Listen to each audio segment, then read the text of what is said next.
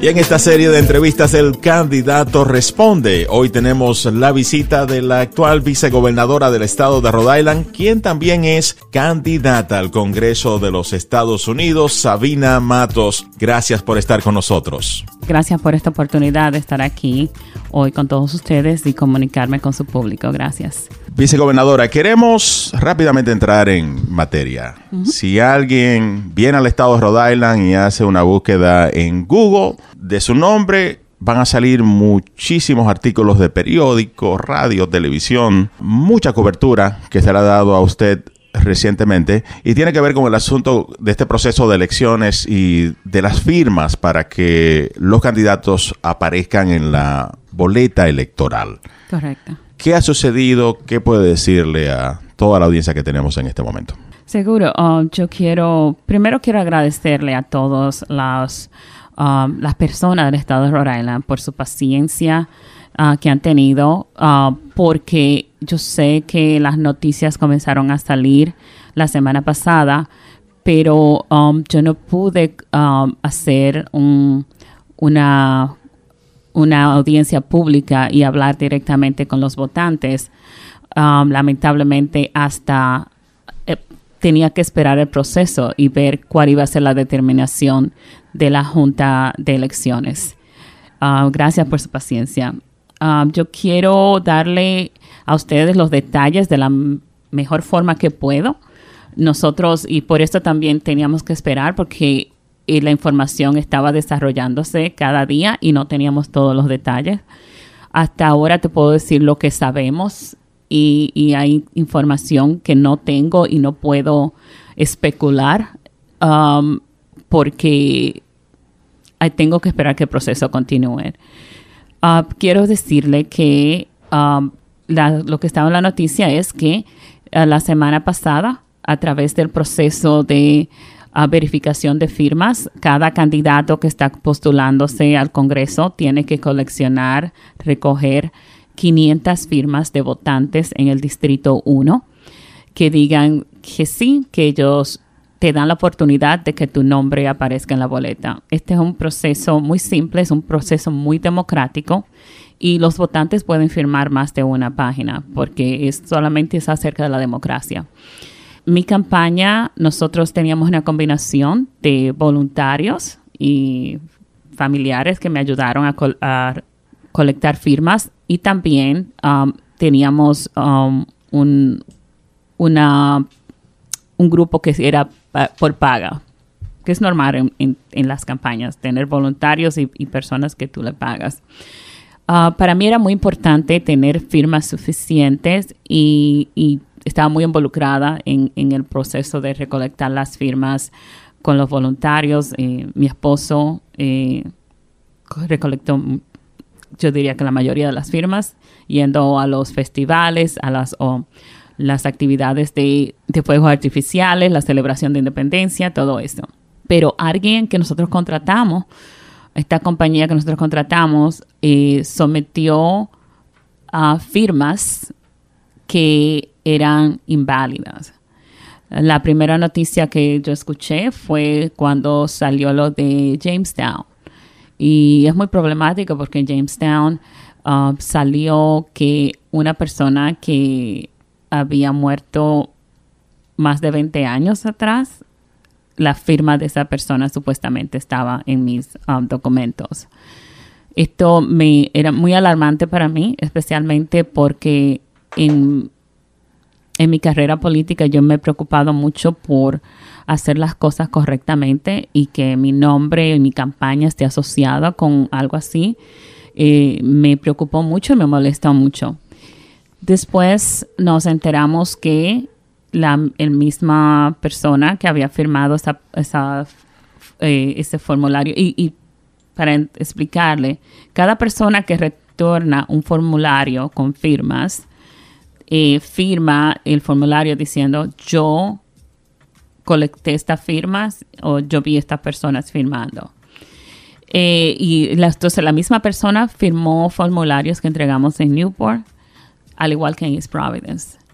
Y también había problemas con esas firmas. en, en Newport y en, en East Providence. Para entender, cuando usted dice la misma persona que firmó, ¿se refiere a la persona que estaba de, recogiendo las firmas? En este documento Sí. hay, hay varias firmas. Está la firma de, de los votantes Sí, y luego hay una firma de la persona que recoge las firmas. Correcto. El voluntario o la persona que, que fue contratada por la campaña. sí. Cuando se, se refiere a la persona, ¿se refiere a la persona que estaba recogiendo las firmas? La persona que recogió las firmas, que firmó como la persona que recogió las firmas, esa um, fue la misma persona. Que han nombrado ya esta persona en la prensa. Correcto. Y la persona que notarizó los documentos es una persona de mi campaña. Pero el notario lo que notariza es que la persona enfrente de él o ella que trae ese documento es quien es. O sea, que la persona que trajo el documento diciendo yo recolecté estas firmas, el notario tiene que verificar la identidad de esta persona. Y la persona, eh, si mal no recuerdo, que fue identificada ya por la prensa, que fue contratada por su campaña, es una mujer de nombre Holly. Holly, es correcto. Ella fue la que firmó todos los, los formularios. Entonces, hemos tratado, primero mi campaña estábamos tratando de, de ver qué pasó, revisando, tratando de buscar más información, tratando de comunicarnos con personas que firmaron estos formularios para verificar quién firmó y quién no firmó. Y eso es todo lo que estuvimos haciendo la semana pasada y por eso es que no teníamos información suficiente para, ah, para comunicarnos ah, eh, directamente con el público y decirle. Pero básicamente esta fue la situación. Ahora mismo ah, nosotros terminamos nuestra, eh, terminé ya mi, mi, mi, trabajo con esta persona y con esta firma, ya no está asociada con mi campaña, obviamente, pero eh, eso no... O sea, la persona que contrataron para recoger firmas. Correcto. Pero eso no quita que uno, el daño que se ha hecho ya, primero a- al proceso democrático, especialmente con un proceso como de colección de firmas, que es un proceso tan democrático. Y por eso, como dije el viernes, yo um, tengo, me siento profundamente, um, lamento profundamente que uh, uno, mi campaña haya estado siendo parte de un proceso, de, de algo, una situación que le quite eh, confianza al proceso demo- democrático. Y por eso, eh, como dije el viernes, le pido disculpas a todos los residentes del estado de Rhode Island y a los votantes. Hubo una rueda de prensa el día, este viernes. Sí.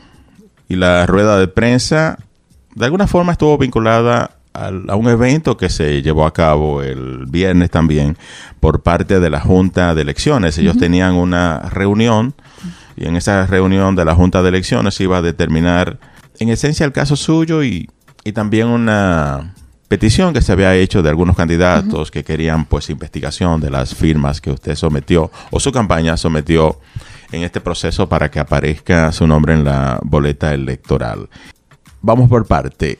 ¿Cuáles fueron los resultados de la reunión de la Junta de Elecciones Estatal? Porque hay juntas de elecciones Sí. municipal y hay una junta de elecciones a nivel estatal. ¿Cuál fue el resultado de, de esa reunión?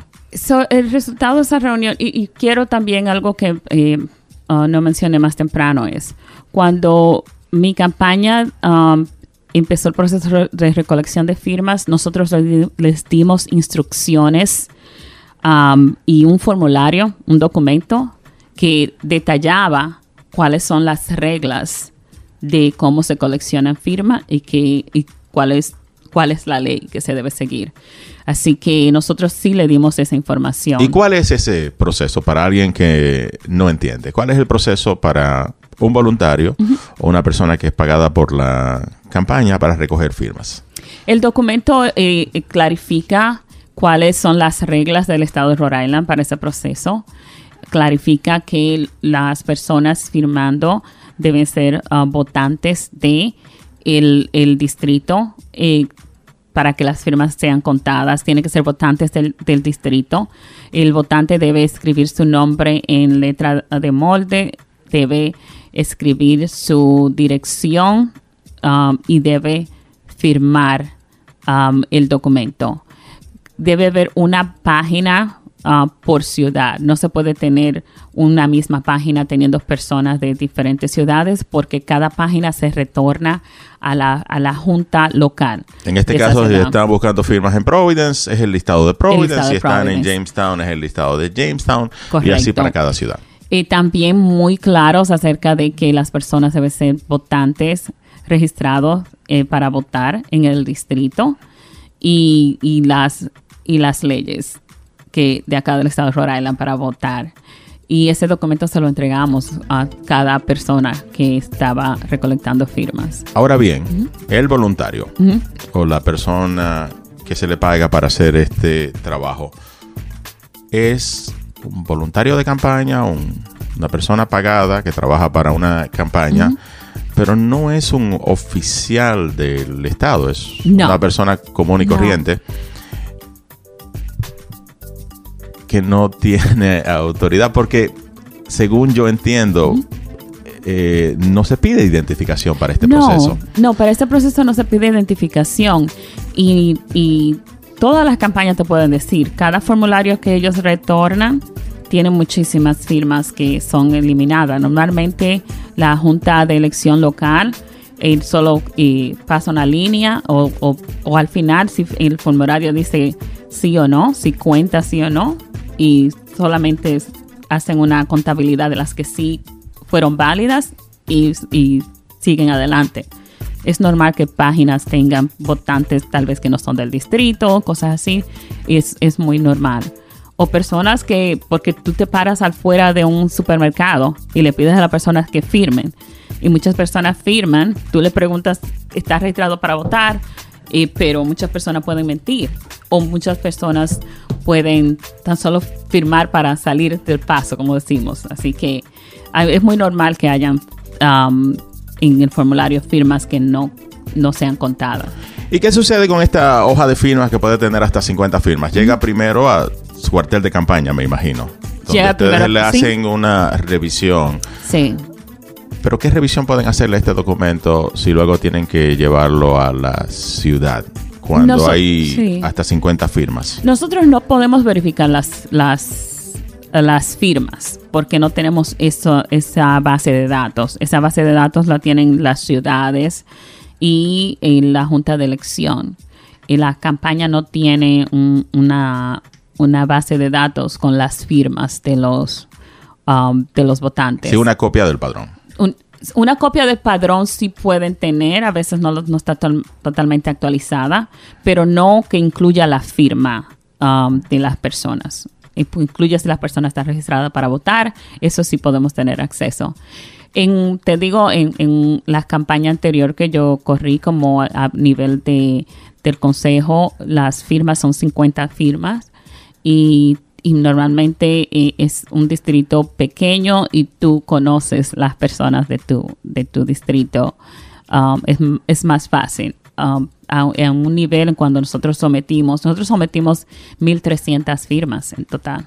En este proceso para el Congreso de los Y- Estados Unidos. y Estamos las- conversando con Sabina Matos, quien aspira ser congresista en Washington y actualmente es la vicegobernadora del estado de Rhode Island. Quisiera volver Sí. a la decisión de la Junta de Elecciones y esta reunión del viernes pasado. ¿Cuál fue el resultado de la, de la reunión y la decisión que tomó la Junta? La- el secretario de Estado ya había determinado que las diferentes juntas de, eh, municipales habían enviado más es, firmas suficientes para que yo califique para la boleta. Lo que pasó es que uno de los candidatos y una organización partidaria puso un- una Un demanda, un reclamo, diciendo que por la noticia que había salido, que yo, mi nombre no, no debería estar en la boleta. Entonces, por eso tuvimos que esperar a la, la decisión de la Junta Electoral del Estado, que se reunió el viernes. La reunión comenzó a las 2 de la tarde. Ellos iban, estaban escuchando los argumentos, iba a determinar eh, si mi nombre se quedaba en la boleta, sí o no. Y cuando llega, llegó el turno, ellos estaban escuchando varios casos, no solamente el mío, habían varios casos para ese día. Eh, pero cuando llegó el turno de, de mi caso, eh, la persona que sometió el reclamo no se presentó. Y fue el, jefe de campaña de uno de mis oponentes. Um, la razón um, que dieron es que estaba fuera del estado en un asunto uh, familiar, y, pero al final del día ellos no se presentaron. Y lo que sí determinó la, la Junta fue enviar todas las firmas al, a la oficina del, del fiscal general para que él haga una investigación, pero que ya ese proceso ya había empezado desde la semana pasada, uh, cuando las municipalidades um, enviaron esta información a la, a la, a la policía local. De cada municipio, que hasta Sí. ahora tengo entendido que son tres municipios. Tres municipios. Jamestown, Providence y... ¿Cuál es el? Y, y Newport. Y Newport. Sí. que están investigando a nivel local y luego la investigación Sí. a nivel estatal. La policía estatal está involucrada, al igual que el fiscal general. Sí, para responder tu pregunta, entonces la Junta decidió enviarle eso al fiscal. El fiscal tuvo una conferencia de prensa el viernes y dijo que no es el papel de él el revisar firmas, que eso es de la Junta Electoral. No sé qué, ah, qué va a estar ahí. El fiscal general dijo que su papel es um, mirar y, y investigar ah, actos criminales y que él se iba a limitar a eso y no a revisar firmas. Estamos tratando de entender, entonces, hay una investigación. ¿A quién se está investigando? ¿Es a usted? ¿Es a su campaña? ¿Es a Holly McLaren, que fue la persona que recogió las firmas? ¿A quién están investigando? Lo, mi entender ahora mismo, la investigación es ah, acerca de quién sometió firmas falsas y cómo pasó. Y te digo que yo más que nadie quiero saber qué fue lo que pasó. E- el tipo de cosas que pasaron son tan fuera de, de- de lo ordinario eh, que es difícil, yo no quiero especular, pero hay cosas que nunca habíamos visto algo así en, en ninguna campaña. Eh, Por ejemplo, te digo, el de East Providence, y, quiero clarificar que la página de East Providence ya había sido um, rechazada por la junta local. Y, pero la página de East Providence tenía a los concejales de East Providence listados que ellos firmaron casi uno detrás del otro, ¿verdad? Y a dos de ellos tenía la dirección de City Hall como su dirección. Eso no tiene ningún sentido. Al menos que alguien decidió, pudo haber sido, y, esto es difícil especular, pero pudo haber sido que alguien dijo, ok, yo no voy a hacer mi trabajo, solo me voy a sentar acá y voy a, a fabricar los nombres, ok, déjame buscarlos, a ver lo que consigo. O alguien pudo ver, pudo acercarse a mis voluntarios y firmar eso. Y eso es lo que no sabemos. Y eso es lo que el fiscal general, um, a mi entender, está tratando de, de investigar. ¿Fue un acto criminal que se cometió aquí o fue, o fue alguien que no hizo su trabajo? Y, y yo de verdad quisiera llegar al fondo porque es muy difícil no tener respuesta de qué fue lo que pasó acá. Pero sí te puedo decir que esto es muy ah, fuera del ordinario y a un nivel que es preocupante. Muy preocupante. Y es bueno entender el proceso como para entender las distintas posibilidades, los diferentes escenarios que pudieron haber ocurrido. Si bien, como usted dice, una posibilidad es que una de las personas que estaba recogiendo firmas haya firmado y falsificado. Esa es una posibilidad. Otra posibilidad es que una persona llegó o varias personas llegaron y firmaron nombres falsificados. Porque al final del día, la persona que firma en esta lista de hasta 50 firmas, los votantes, llegan sin identificación. Así es. Y ellos son responsables de la firma que ponen ahí. Sí. Porque no hay un proceso de verificación según las leyes estatales que tenemos para esta parte del proceso. Sí, cuando es el día de elecciones, en las elecciones anticipadas, así, ahí sí hay un proceso de identificación. Pero en esta parte del proceso, que es básicamente para certificar que el candidato esté en la boleta electoral, es muy particular, muy distinta a todos los otros procesos, porque es más bien como una celebración de la democracia. Es la única oportunidad que un votante tiene de, apoyar a un demócrata, a un republicano y a múltiples candidatos. Puede tener una firma en, muchos lugares. O sea, esa es otra posibilidad. ¿Se han acercado a usted de la policía estatal, del fiscal general, de la policía local para cuestionarle sobre el proceso? No, no, hasta ahora nadie se, de la policía o de la oficina del fiscal general, nadie se ha comunicado conmigo aún. La, la otra pregunta que muchas personas tienen es, ¿cómo puede esto afectar esta contienda en particular, su campaña rumbo al día 16 de agosto?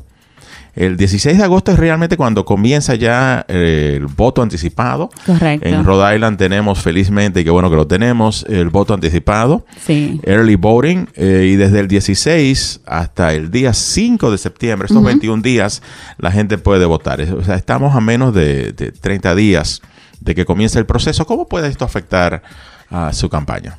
A mí lo que me preocupa es que afecte el la confianza que las personas tienen en el proceso um, democrático y, en la política.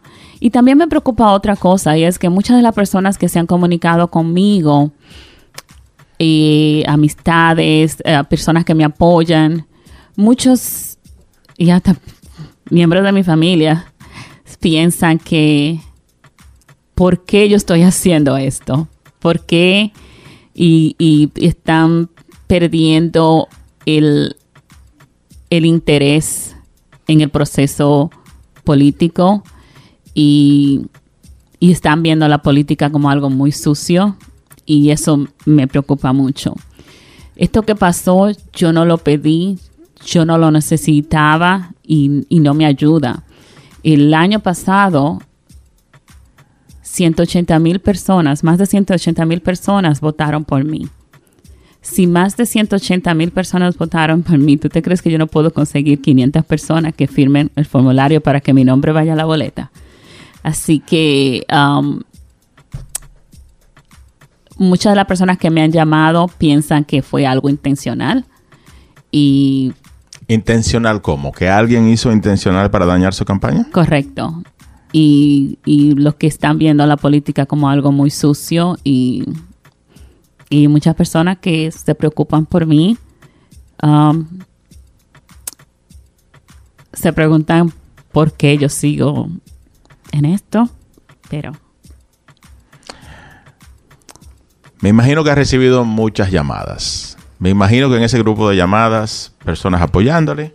Sí. Y me imagino porque vivimos en un mundo donde hay haters eh, que también han llamado quizás eh, para reclamarle y decirle cosas no tan agradables. ¿Cómo ha sido? ¿Ha recibido algunas llamadas así no, agradables? Eh, no, porque las personas son muy bravucas, um, como dirían mis amigos colombianos, muy, muy bravos y muy y dicen mucho en, las redes sociales, pero um, no son, no tienen la suficiente valor para hacerlo directamente. Uh, he recibido muchas llamadas y mensajes de apoyo y le agradezco muchísimo a las personas que se han comunicado conmigo para expresar su apoyo.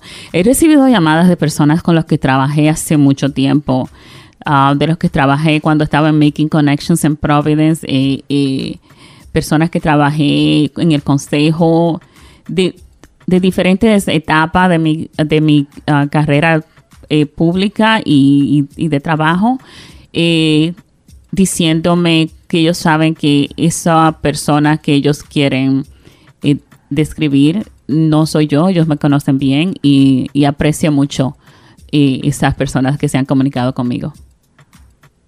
Quisiera en este momento entender a la protagonista de una noticia, porque usted es eh, la candidata a congresista de Rhode Island, en unas elecciones que lo que decían los analistas, políticos, expertos aquí en Rhode Island, nadie le estaba prestando atención. De hecho, lo que se decía era que muy pocas personas iban a salir a votar por porque son elecciones primarias, porque está sucediendo prácticamente en verano. Pero por la razón que sea, esta noticia se ha ido viral. Sí. Y ahora es la principal noticia en prácticamente todos los medios locales desde el canal 10, canal 12, canal 6, el periódico Providence Journal, Go Local, todos le están dando mucha, mucha cobertura a esta noticia a nivel local, pero también ya ha comenzado un plano nacional y un plano hasta internacional. En días pasados veía un periódico de República Dominicana que también le estaba dando cobertura a esta noticia y el ángulo es el, el mismo. Básicamente eh, lo que se ha ido viral es este titular de que se han falsificado firmas. ¿Cómo ha sido estar en el ojo de, esta tormenta de medios con una noticia tan negativa como, como esa? ¿Cómo se contrarresta todo esto en cara a las elecciones que comienzan el 16 de agosto? Es, muy difícil porque... Um, para mí, y, mencioné esto durante la conferencia de prensa el viernes, y yo siempre he mi, mi guía en la política es asegurarme de no hacer nada que mis padres se sientan avergonzados de lo que hago o que mis hijos tengan que pagar las consecuencias. Y de ver mi nombre asociado con un escándalo ha sido muy, muy difícil. Ahora para la campaña no es, um, no te puedo decir que esto, que esto no nos afecta, nos afecta muchísimo y parte es correr para el Congreso es un reto tan grande y se requiere tantos recursos y, y tu tiempo debe estar mayormente enfocado en contactar a los votantes, recaudación de fondos para poder llevar tu mensaje a los votantes y sí, la semana pasada eh, fue totalmente eh, fuera de, nuestro plan de campaña. Así que ahora tengo que trabajar doble para poner mi campaña otra vez en el momento que estaba antes de, de todo esto. ¿Y cómo ves sus posibilidades para el día de las elecciones, ya cuando terminen y se compartan los resultados?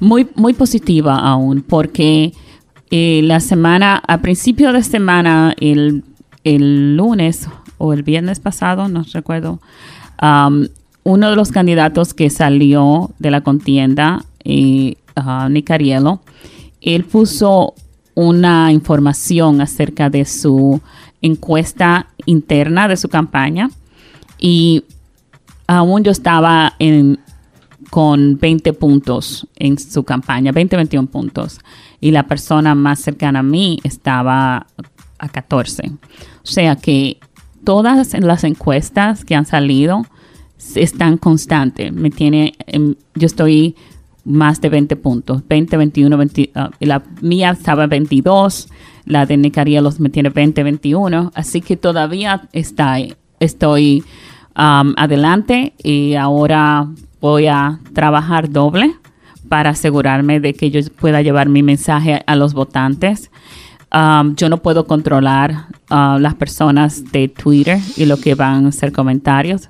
Lo único que yo tengo control es de poder llevarle el mensaje a los votantes y, y, y pedirles a ellos por su apoyo, su voto. Y ya en la parte final de esta conversación con Sabina Matos, vicegobernadora de Rhode Island y aspirante al Congreso de los Estados Unidos en estas elecciones especiales que se están realizando en el estado de Rhode Island, quisiera terminar con el otro titular que teníamos antes de, este asunto de las firmas de certificación. Y, era de que tres hispanas de Rhode Island, tres mujeres, tenían la posibilidad de llegar al Congreso eh, y veían esto como parte del progreso de, del estado de Rhode Island, de que tres mujeres muy, muy preparadas, las tres, pues de estas tres pudiera salir una eh, congresista de Rhode Island. ¿Ha recibido usted en este proceso apoyo, alguna llamada telefónica de parte de la senadora Sandra Cano, de parte de la senadora Ana Quesada? Eh, yo he recibido comunicación de parte de ellas. No creo que... Y, le agradezco a ellas que se comunicaron conmigo. Sí. Creo que, estaría bien con ellas que diga esto de pero, pero sí, ellas, quiero agradecerle a las dos por la forma como se han comportado en este proceso. De verdad que sí. Bueno, muchísimas gracias. Sabina Matos, vicegobernadora de Rhode Island y candidata al Congreso de los Estados Unidos, por hacer esta visita a Poder 102.1 FM, por contar todo lo que ha sucedido y así pues compartir esta noticia con, la población hispana de Rhode Island. Muchísimas gracias. Si se me permite rapidito, yo quiero recordarle a todos los que están escuchando que esta, esto es un ejemplo de qué tan difícil es para nosotros los hispanos poder lograr estos escaños políticos. El estado de Rhode Island nunca ha mandado una mujer demócrata a Washington. Siempre han sido cuatro hombres blancos. Nunca ha mandado a una persona de color. Nosotros hemos tratado varias veces, pero siempre um, van a tratar de enlodarnos para que no podamos llegar. Solo quiero recordarles que tenemos que seguir la batalla. Gracias. Gracias, Sabina Matos, vicegobernadora de Rhode Island. Gracias por estar en Poder 102.1 FM. En tu celular, en la casa, 102.1, en el carro, Power. en la calle. Power. Escucha. 102.1, 102.1, la más dura. dura. Wow.